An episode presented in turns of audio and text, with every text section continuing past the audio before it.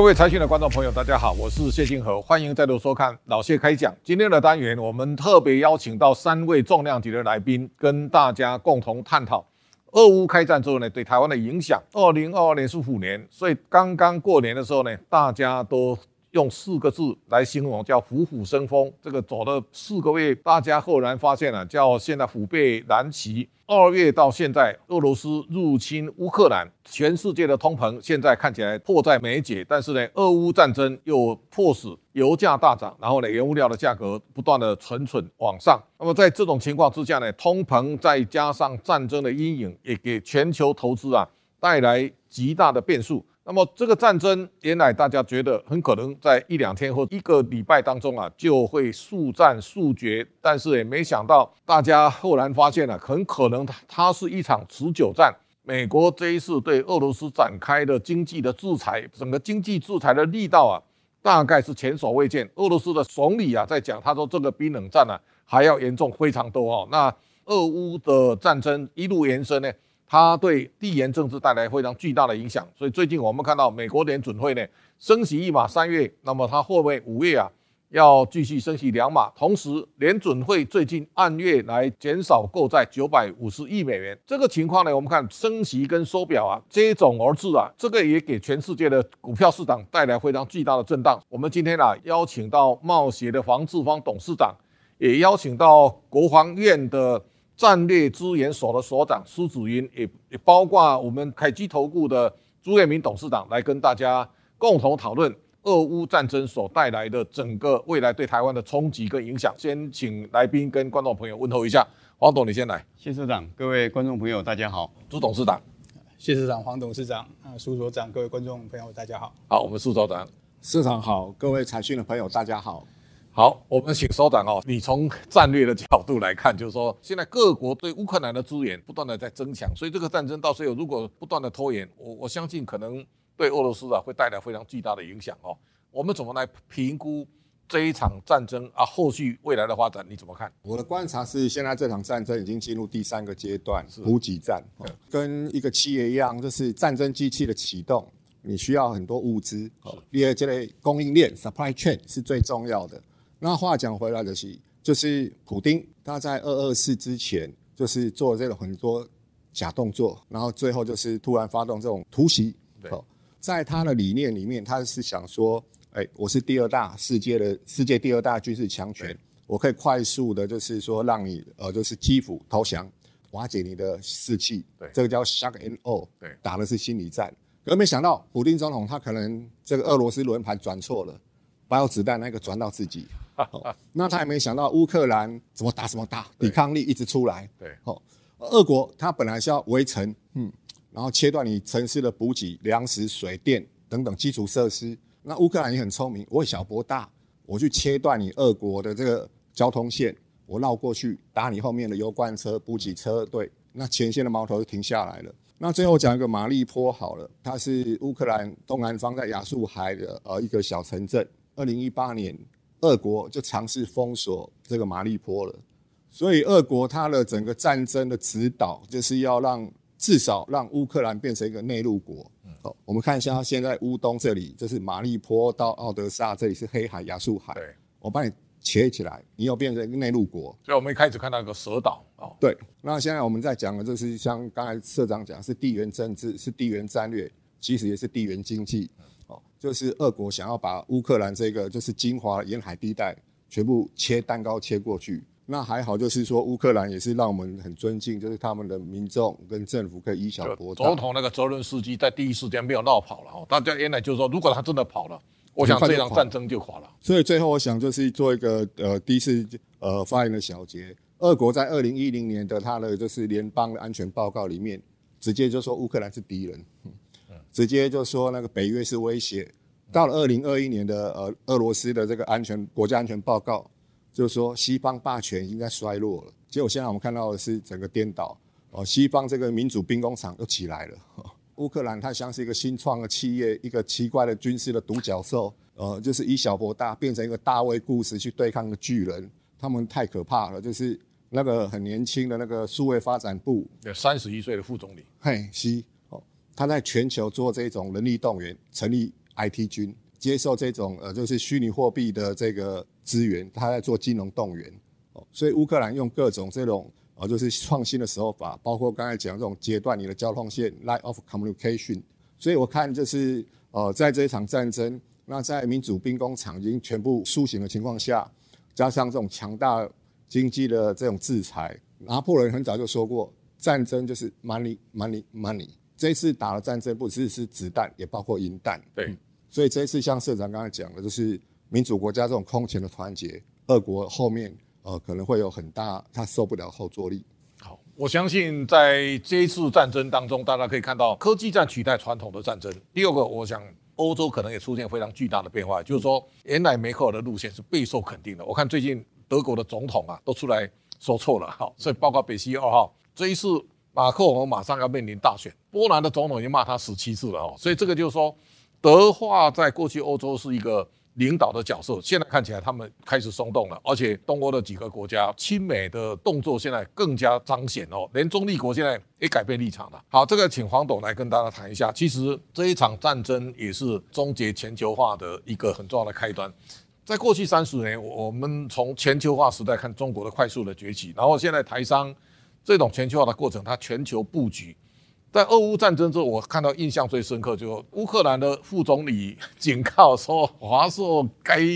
该关了吧？哈，你不能再做生意啦。”这个给台湾惊觉，就是说被迫选边站的时候，我记得在美中的贸易战开始的时候，企业老板最喜欢讲，他说：“两只大象打打架。”千万不要选边站。后来我发现你不选边站，你没有机会啊！所以现在你也被迫要选边站了。但是这个在地缘政治越发敏感的关键时刻，贸协是就近在照顾台商，而且全世界都有我们的贸易的这个据点。我相信这个商情你最理解。我们怎么看待这一次俄乌战争之后对台商所带来的影响跟冲击？社长刚才讲到说两只大象打架哈，这个比喻非常的贴切。那本来两只大象打架呢，现在又跑出一只库斯拉来哦，所以真的是搞得全世界天下大乱了。那刚才苏所长讲的这个战场的这个产业面哈，这是属于军事方面，在经济方面的哈，我想这个惨烈的程度是不亚于军事上面，因为军事上面它是只限于乌克兰跟俄罗斯两个国家，但是经济层面就是全世界几乎所有国家、所有的企业全部参与了。呃，无一幸免，全部都卷卷入了。这个世界是真的回不去了啦。三十年来，我们全球化的和平红利哈，对，所以企业家呢，他在过去的三十年呢，他要做生意，他的游戏规则是很清楚的，因为全球化的规则会告诉他说，你应该到哪里投资，到哪里生产，东西卖到哪里。但是现在呢，这个乌俄战争之后，这个世界完全不一样了。地缘政治现在变成每一家企业都必修的非常重要的一门课。首先，当然就台湾比较关心的就是这两个国家跟我们之间的贸易的情况哈。坦白讲，我们跟俄罗斯跟乌克兰的贸易量哈，占我们进出口贸易的比重并不大。不大。那我们去年对俄罗斯的出口是十三亿美金，主要都是资通讯、消费电子产品还有机械。那进口五十亿美金呢？大部分都是原油、天然气跟钢材。那我们跟乌克兰呢，出口跟进口都差不多三亿六千万美金左右，所以占我们台湾去年一整年六千多亿的进出口总值，那个绝对值是不大。对。那当然个别企业哈，我还是要帮我们的企业讲讲话。我觉得他们真的是很无辜了。对。他们是没有任何政治动机之下在呃在经营他们的市场，但但是呢，在这场全面性的。冲突之后呢，大概几乎所有的企业都被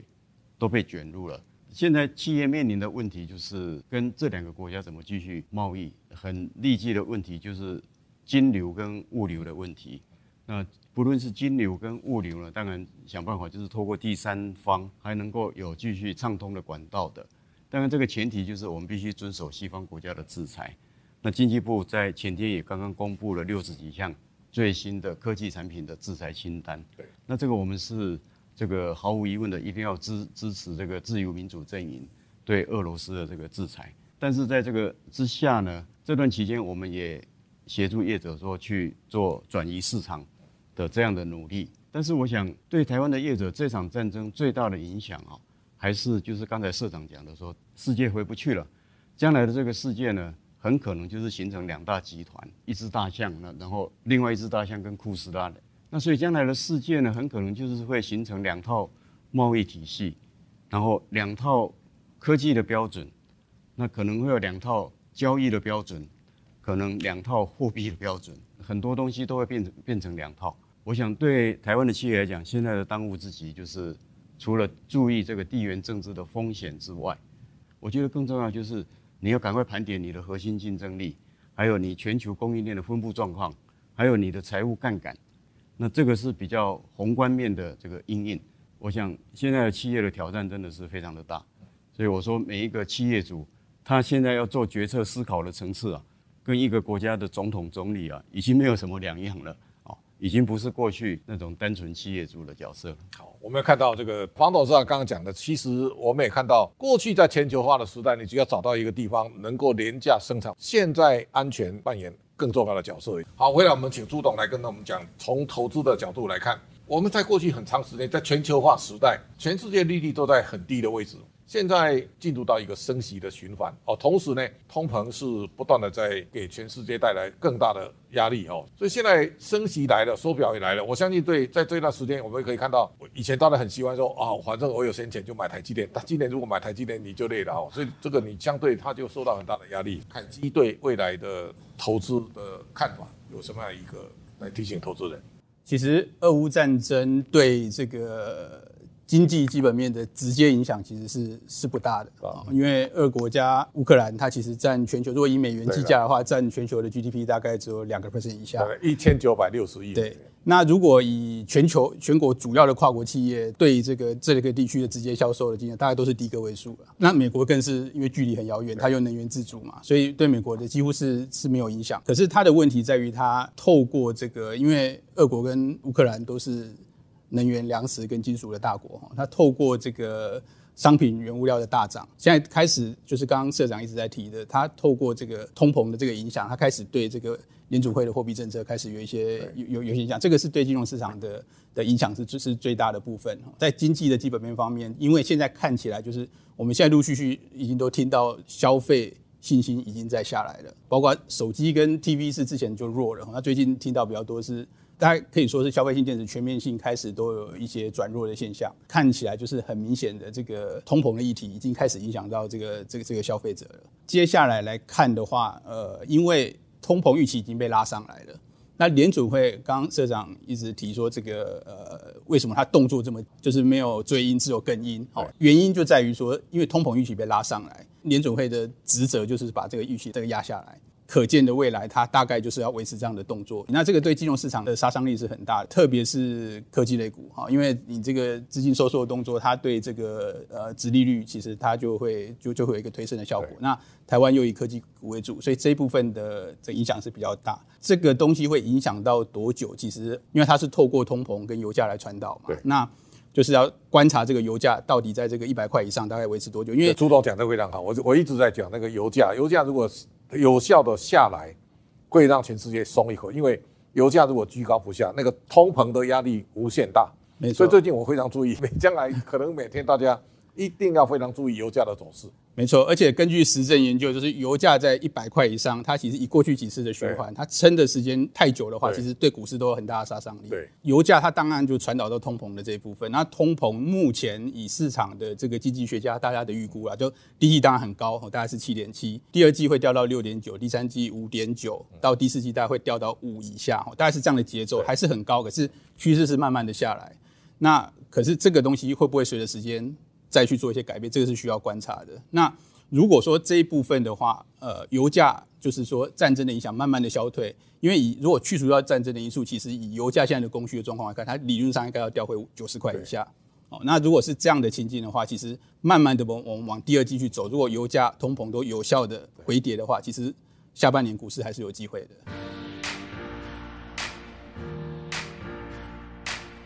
好，我想这个最大的关键，这个还加中国的因素，你就知道。中国在这一次上海的封城是完全出乎大家意料之外，就是说理论上奥密克戎的致死率没那么高啊，结果它这个高规格封城哦，啊这个为了清零，所以这个对全世界供应链呢带来影响，又比战争其实要更可怕。所以我们现在把很多的变数器都都都放在一起，好，这个苏所长我特别要请教你了，就是说阿富汗撤军的时候，很多人又讲说进入阿富汗，民主台湾了哦啊，这一次又讲进入乌克兰，民主台湾，反正讲来讲去啊，大家会觉得说，嘿，台湾好像都会有事哦。现在如果在地缘政治上来讲，我说台湾就像房地产那个水岸第一排哦，我们是。最重要战略位置，就像这两天大家看到裴洛西说临时要决定访问台湾，我说这个一定有大事，为什么？如果他真来哦，中国一定是大声嚷嚷起来用跳的哦。我早上起来一看哦，裴洛西说染疫啊，时间延后，我相信这个应该美中双方最后在在谈判在较劲哈。在俄乌战争当中，市长在讲一个战争其实就打财力哦。如果你用 GDP 的角度来讲，中国现在十七兆美元哦，它的经济总量。俄罗斯啊，一兆四千七百亿，大概只有中国的十分之一还不到哦。啊，乌克兰更小，乌克兰一千九百六十有。前一次我开玩笑，我说卢布前一次的贬到一百五十三的时候，俄罗斯的经济总量跟台湾没有差很多，你知道哈？那这个就告诉你说，台湾当然比乌克兰强了哦。还有一个。我们的科技实力相对也高，再来呢，台湾海峡的阻隔的力道还是强哦。那如果将来这种飞弹对决的话呢，台湾我相信我们更是有它的优势了哈。所以我相信台湾不至于变成乌克兰，但是这个时候呢，在两岸的在敏感关键时刻，我们怎么来看台海现在的形势啊？现在看起来也是风云诡谲哈。我们怎么来看未来这个两岸跟美中台三方的未来的变化？哎，社长，我想最重要，台湾不会是乌克兰哦，就是除了说地缘政治上的这个位置，刚才社长讲很重要，就是 location，location，location。那台湾除了是第一岛链这个关键位置之外，台湾周边这个 FIR 就是飞航情报服务区哦，每年有一百七十万架的民航机飞过我们周边的呃飞航情报区，一百七十万架，每年有五十万艘的 cargo ship 经过台湾周边的水域。所以台湾对于就是这个区域的呃就是经济是非常重要的。日本为什么那么关切台湾的安全问题？就是台湾有事，日本有事。它九成的石油对又来了，哦哟，对，七成六的 LNG 天然气要经过台湾周边。那美国本土的飞弹防御，不好意思，也要靠台湾，因为中国的战略核潜舰从南海经过巴士海峡到台湾东边的菲律宾海。他就可以用潜射弹道飞弹直接威胁到美国西岸，所以台湾自己的安全是中华民国的最根本利益。但对我们潜在的这些伙伴来讲，就是他们的安全也要依赖我们，这就是印太共同安全。我们把它讲成是一个印太安全公司，那当然我们要自己也要负我们自己防卫的责任。所以佩洛西要来台湾，我相信他不会怕北京的这种压力。佩洛西在。呃，中国天安门事件之后，拿布条对，就冲到天安门广场，他不会怕的。这个这个女性非常勇敢，所以我相信就是说，她之后还是会来台湾。但是这些都反映出台湾的重要性。台湾不会是乌克兰，反而中国可能会变成明天的俄罗斯。那刚才社长讲的很重要，就是中国的经济体。那依照世界银行的呃统计，俄罗斯的对外的这个贸易的依存度大概是百分之二十三、二十四了。那中国逐年在降，哦，它大概现在掉到百分之十九，意思就是北京有意识的它在内循环的这个强化。所以我们说历史不断的重演，我们在谈战争，其实就在谈政治，就在谈经济。那为什么说呃台湾跟中国这个地缘政治很重要？第一个是地理上的客观条件，哈。就是你从一个陆权国家要走向海权，对，land power 变成 sea power，一定会跟既有的海权产生冲突。就像一次大战前的德国是一个陆权国家，要走向海权，它的大海舰队挑战英国的皇家舰队，哦，这是他从陆权要走向海权，而被封住了没办法，他搞铁路战略。然后现在中国也在搞这个，它有中欧铁道，它的一带一路就是习近平先生二零一三、二零一五去哈萨克的时候啊，我们来搞一带一路倡议。所以从哈萨克这里再往西乌克兰，哎，社长会不会很巧？嗯，二零二零年一月的时候，俄罗斯把他的军事力量放进哈萨克，现在哦突然又又去打乌克兰，但是这样子都是顺着你一带一路在打的。所以北京跟莫斯科之间，我觉得不是真的那种什么哦，就是战略好朋友，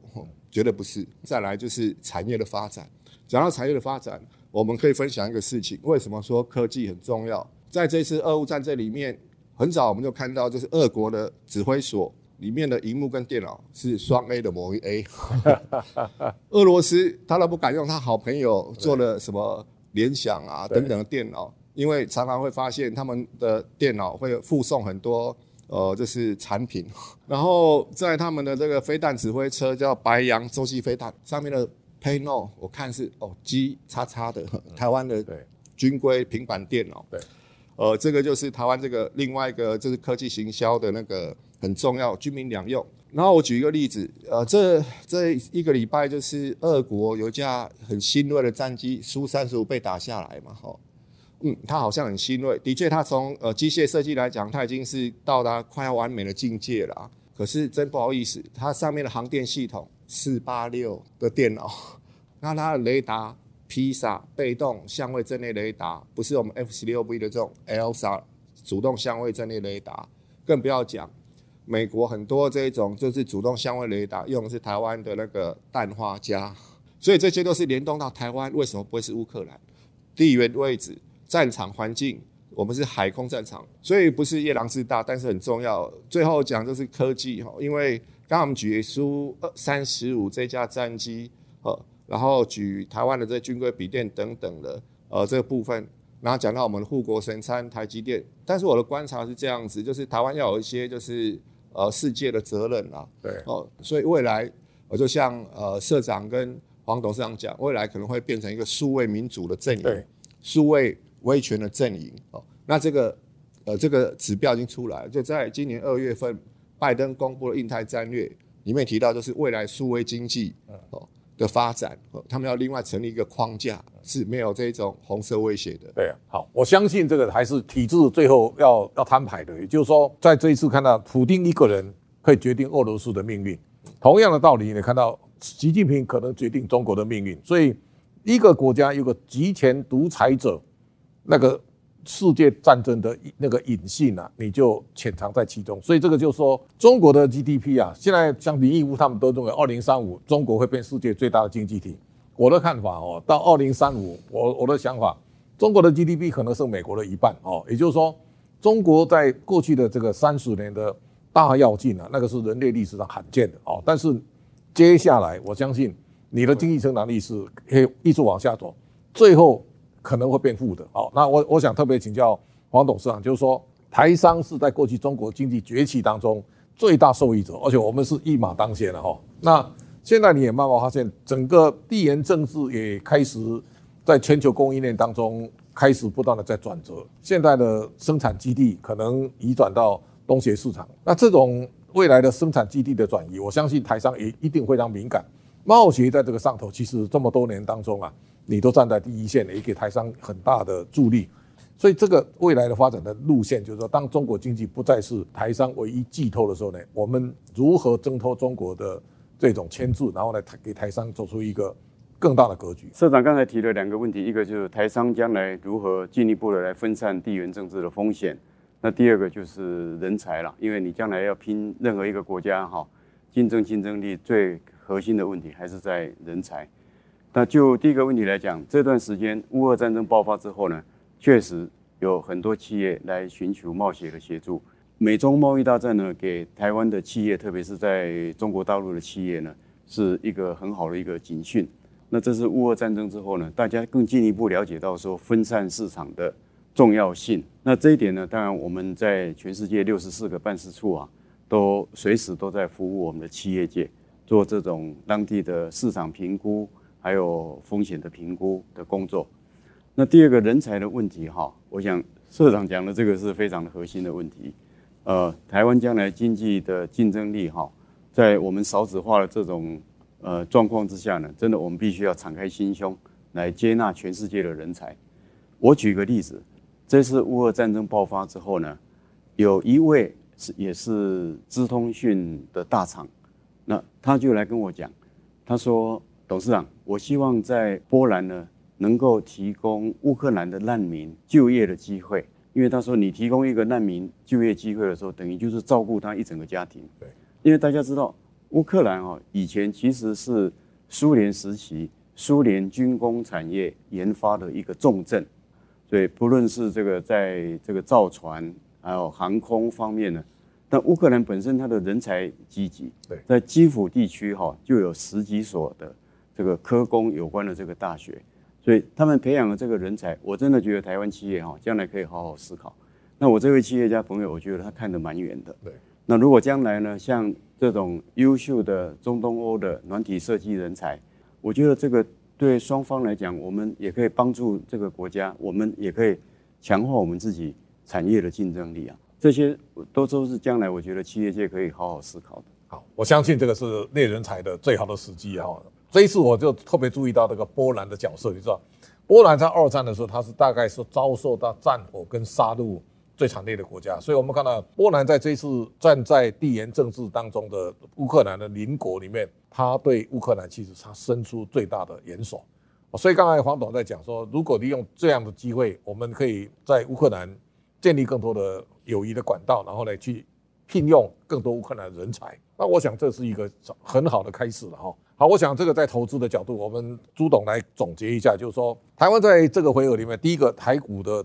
现在的姿态算相对，我们离连线最近哈。那第二个呢，我们去年全体上市贵公司加起来的获利是四兆两千九百八十亿哈，所以我我们有很好的获利啊，也很好的。今年看起来我们的殖利一定非常高。如果现在的十年在到二点六六五左右，但是整体台股的殖利率大概有有四点五，所以台湾会产生一个非常卓越的一个相对的投资价值。所以在经过这个俄乌战争之后呢，现在把很多的变数不断的厘清之后呢，未来我们在做投资规划，这个朱董有什么样建议跟看法？台股其实就像刚刚社长讲的，我们过去两年好就是享受一个非常好的一个一个一个获利成长。那进入到今年，因为其实这是全世界普遍面临到的问题啦，就是说整个货币政策在紧缩，对，货币政策紧缩的初期，其实对台股是相对不利的，哈，因为。因为货币政策紧缩，就是刚刚提到说它利率会上来，利率上来，其实大家对成长股、科技股，好，就是评价面的这个这个修正，这个是必然会发生的结果，你就必须要聚焦回来这个获利面。那正好说，因为去年的台股的有六成以上的这个企业获利增长，所以基期已经很高了，所以今年其实相较相对来讲，它的获利就会比较。不容易有爆发性，所以今年确实在选股上面就必须要有选择性，这是整体的环境。那可是进入，就像刚刚提到，就是进入今年以后，其实就整个市场充满的本来就预期会升息，可是又加入了很多新的变数，包括俄乌战争，包括这个通膨的议题。好，那现在市场还在消化这些这些事情。那以过去的经验来讲，本来就是在。呃，以股股票市场的表现，它就是在第一次升息，联储会第一次升息，以过去的升息循环来看，第一次升息以后的一两个月，其实股市都还是在震荡，哦，那之后才会再上去。那现在又叠加进来这个俄乌的这个事件，所以变成说通膨什么时候下来也需要去考虑。不过，因为今目前看起来，刚刚有提到整个俄乌战争，它其实已经影响到很多消消费性电子的一个一个一个一个需求，所以这个东西确实是短线上呃必须。面临的一些压力哦，那现在货币紧缩，那现在的通膨议题又出来，可接下来就是进入财报季了。好，从四月中开始，包括美股、台股一连串的重量级公司会公布财报。现在就是说，整个升息到这个阶段，通膨到这个水准，可是呃，大家去观察说，就是研究员对整个企业获利，包括美股跟台股，其实都还没有开始往下修哦，反而是往上的，因为。因为之前的包括一些能源股、商品原物料股，其实它受受益于这次的商品原物料跟能源，所以研究员已经先把它调上来了。可是其他的产业，因为现在还看不清楚，所以接接下来的这个财报季的这个冲击，就像刚刚提到，很多已经反映在里面了，是就是看它有没有比预期的更好或更不好。那货币政策的这个现在市市场的预期，其实已经今年会升息八到九次了。哦，市场交易出来已经是这样子。那缩表的这个。幅度跟速度也已经联储会也已经打了预预防针了，哈，就是说，就是说最狠的话，最狠的话都出来了，哈，所以看起来就是说五月真的实现了这个事情以后，那企业财报也公布以后，我们觉得那个时候其实是有机会去做一些股票介入的动作。当然，呃，目前看起来就是说，呃，以产业别来看，看起来刚性需求比较强的还是这些高速运算，哦，就是云端伺服器跟这个电子汽车电子这一块，哦，目前看起来是相对比较不受影响。好，我们谢谢朱董。哇，那我想，哎，最后我们给苏所长，你你总结一下，我们今天给你来总结哈。我很多蓝营的朋友都每次都讲，他说这个中国如果打过来，我们三天就投降了。哦，我我我我都觉得 台湾没那么悲观了。就是说，我们不管哪一个角度，台湾其实经济力，我们七千亿美金也算在全世界也在二十哈。那台湾科技能力，我相信也是非常好。所以俄乌战争就我相信应该给台湾更大信心，而不是说我们现在自己自暴自弃啊！我我我这个很多朋友都是这样拿中国打台湾哦，哦他们就是 挟中国来压制台湾，这个这个观念是有。今天你结尾一下，我觉得台湾没有大家想象那么悲观。你从战略专家的角度给大家打气一下。呃，我想就是我们客说客观的实话，或就是我们不用呃夜郎自大，但是绝对不要妄自菲薄。历史上以小博大战争太多，大家喜欢跑步的马拉松，他都纪念那个马拉松会战。哦，那是一个小小的民主雅典，面对波斯帝国要入侵，说，哎、你给我土与水，哦，我就保佑你的制度，你的民主制度。也许我们可以称为当时一一波两制的制的制度了哈。但是民主雅典说 no，然后他就用啊、就是小规模的部队击败了这个呃入侵的那个波斯帝国。那后来进入到机械化时代，英国用九百架战机就挡住了纳粹三千四百架飞机的这个威胁。哦英国受到这个纳粹一万两千多枚的这个弹道飞弹跟巡弋飞弹的攻击，都掉在伦敦。英国不投降，跟这次泽伦斯基一样。所以在这么多的案例里面，更不用讲以色列了。所以台湾中华民国就是在一个海洋防卫的一个状况之下，我想我们有很大机会，呃，可以就是挫败这种入侵的敌方。哦，这是一个很客观的一个分析。哦，所以我觉得就是说，最重要的是我们自己要保护我们的生活方式。所以我想台海这里很清楚，我们在谈的不是统独问题，现在呃其实是一个生活方式，就是民主跟威权的一个竞争。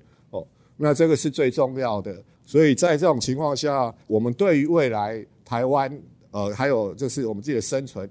我觉得我个人是非常有信心。然后再来对于经济也是一样，不要忘记了，一九二九年就是美国华尔街的这个危机，它当时促进了这个希特勒的兴起。希特勒兴起之后，像刚才社长讲的，就是当时民主国家也有说警觉，可是有人才就是绥靖主义，甚至当时很多跨国企业他跑去资助纳粹。哦，现在我们看到很多同样的事情，可是我们看到一个更良善的力量，就是对我们需要天然气，但是我们更需要保护乌克兰这些无辜的民众。哦，所以这个价值就不是价格了。好，我们谈的价格就是一个人。之所以为人，一个文明之所以为文明，哦，这个是非常重要的。所以我们看到主要民主国家团结起来，我们看到美国商业卫星公司不顾它的商业利益，公布这个卫星照片。我们看到美国媒体和没有再分什么民主党、共和党，就是在谈这个人道，哦，做很多事实的调查哦。所以我们看到是一个呃，就是一个民主的这个体制往良善的力量，这才会稳定政治的发展，稳定社会，才会有稳定的市场跟经济。好，我想经过俄乌战争的这一场洗礼，我相信台湾的大多数民众，你要对自己有信心。我们世世代代，我们儿子孙子都在这块土地上啊，这这个土地的情感跟对这土地的发展，如果这个这个这个这块土地。越来越好，我相信你的儿子、你的孙子也会越来越好啊！没有理由天天你就在诅咒他哦。所以我也跟很多朋友在讲，可以补充一句话就好。好，刚才社长讲到一个让我想到一个我很喜欢的一个哲言，就是美国的一个呃，就开国元勋亚当斯，后来他也当了总统了。他当时一个哲言，我觉得我非常的这认同，就是我们这一代学政治、学军事，是为了让我们下一代可以学艺术、学学绘画、学文学。我觉得这很好的一个形容，给大家参考。好，我想今天你这这句话当我们在这个单元的结论，好不好？今天非常感谢我们黄董事长，谢谢朱董事长，谢谢苏所长。我们在俄乌开开打之后呢，一个多月来看看未来对世界的影响，也对台湾未来的投资，给大家一个参考跟指引。感谢大家的观赏，下个礼拜同一时间请大家继续收看。